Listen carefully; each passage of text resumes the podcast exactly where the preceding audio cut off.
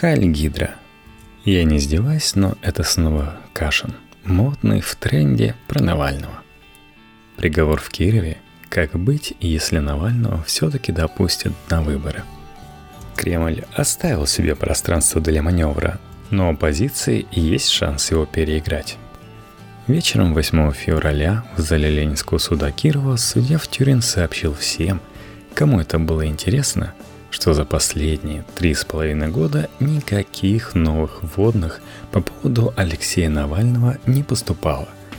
По крайней мере, никак иначе невозможно истолковать повторное дословное чтение приговора, который летом 2013 года уже читал в том же зале судья Блинов – тот же самый текст с теми же самыми опечатками, риторическими оборотами и именами свидетелей. Лучший способ продемонстрировать, что никаких новостей о Навальном у власти нет. И пять лет условно в переводе на человеческий язык будет значить, что по поводу участия Навального в президентских выборах Владимир Путин еще ничего не решил. Разумеется, самого Навального это не интересует. Свою предвыборную кампанию он ведет не первый месяц. Она никак не привязана ни к датам, ни к законодательным возможностям, ни вообще к чему бы то ни было. Но это как раз самое слабое место всей его выдвиженческой активности. Потому что грань, отделяющая вот это он идет на пролом, несмотря на все противодействие от Ему кажется, что он кандидат, такая грань очень тонка.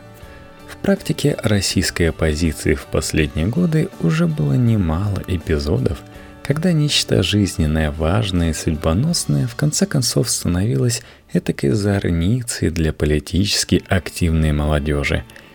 И формула «зато мы многому научились» была единственным реальным результатом всех больших оппозиционных проектов от Координационного совета до региональных выборов позапрошлого года. По большому счету, это уже не риск оказаться в ловушке, а скорее ловушка, когда иллюзии собственной важности начинает жить какое-то количество ни на что не влияющих людей, и на выходе получается, что пока они играли, власть спокойно добилась чего хотела. Представить, что во время официальной предвыборной кампании предвыборные штабы недопущенного к выборам Алексея Навального будут работать в нескольких крупных городах? Ну да, почему нет? Если возникнет угроза, придет центр С пилой болгаркой. Если не возникнет, никто не придет. Все уже было в той или иной форме в последние годы. И даже протесты на Манежной подразумеваемый в качестве ключевого довода о рисках недопуска, не выглядит каким-то шокирующим сценарием. В конце концов, все помнят Манежную и окрестности вечером после президентских выборов 2012 года, когда полиции было столько, что протестовать оказалось негде и в конечном счете некому. А Владимиру Путину наоборот – было где поплакать перед собравшимися поклонниками. Единственное, что стоит иметь в виду, сейчас, когда судья в Тюрин сообщил нам о продолжающейся неопределенности в связи с Навальным, перспективы его недопуска к выборам остаются равновероятными перспективе допуска. В конце концов, о правовой коллизии, связанной с тем, что Конституция лишает права быть избранным только тех, кто действительно сидит в тюрьме, а не осужден условно, говорит даже Центр избирком.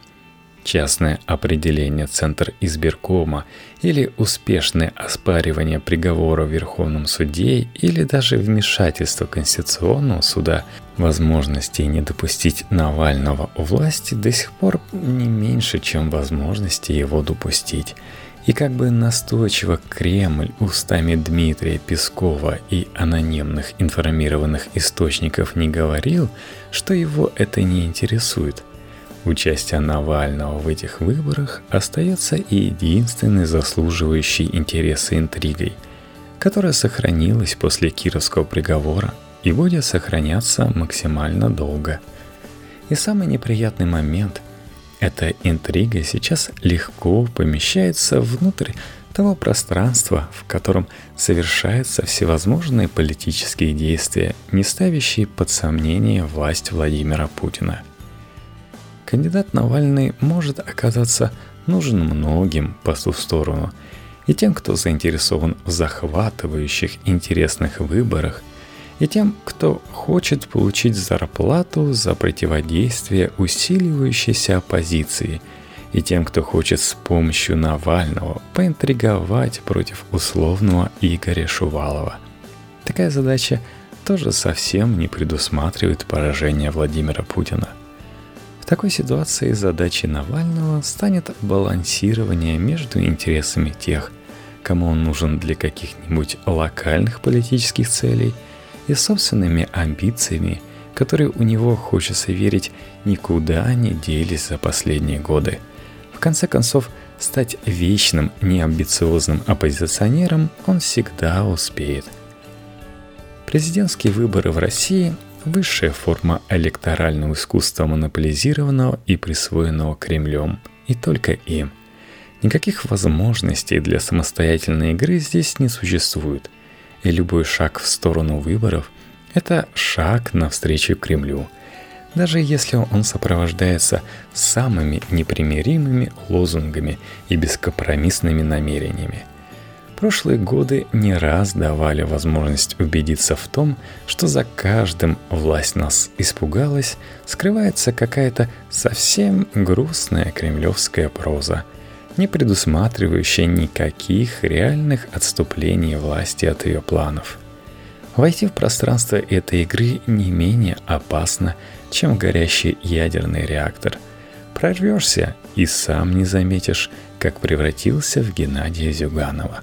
Вообще неизвестно, можно ли разрешить это противоречие, но если исходить из того, что нельзя, то основная ответственность за то, чтобы президентские выборы стали настоящим, а не потешным политическим катаклизмом, ложится не на Навального, а на тех, кто готов за ним идти – это им нужно понимать разницу между реальной политической борьбой и движухой ради движухи. Это им стоит критически оценивать любую сомнительную ситуацию, требуя от кандидата полной прозрачности его действий. Этого очень не хватало в кампании Навального на выборах мэра когда даже муниципальные подписи от «Единой России» воспринимались как безусловная победа оппозиции – а не как нечто странное, заслуживающее как минимум объяснений. Если совсем группа массовым сторонникам Навального стоило бы из фан-клуба превратиться в своего рода загряд-отряд, который гнал бы своего кандидата на минные поля, не позволяя ему отступить, договориться или обмануть. Наверное, это жестоко, но с другой стороны, на то он и лидер, если позволено больше – то больше и спрос. Допуская Навального на выборы, власть в любом случае будет руководствоваться неизвестными, но совершенно точно неблагородными намерениями. Повернуть эти намерения против самой власти, превратить президентский спарринг в реальный бой – задача не для Навального, а для тех, кто всерьез хочет перемен. Это был Олег Кашин на «Репаблик».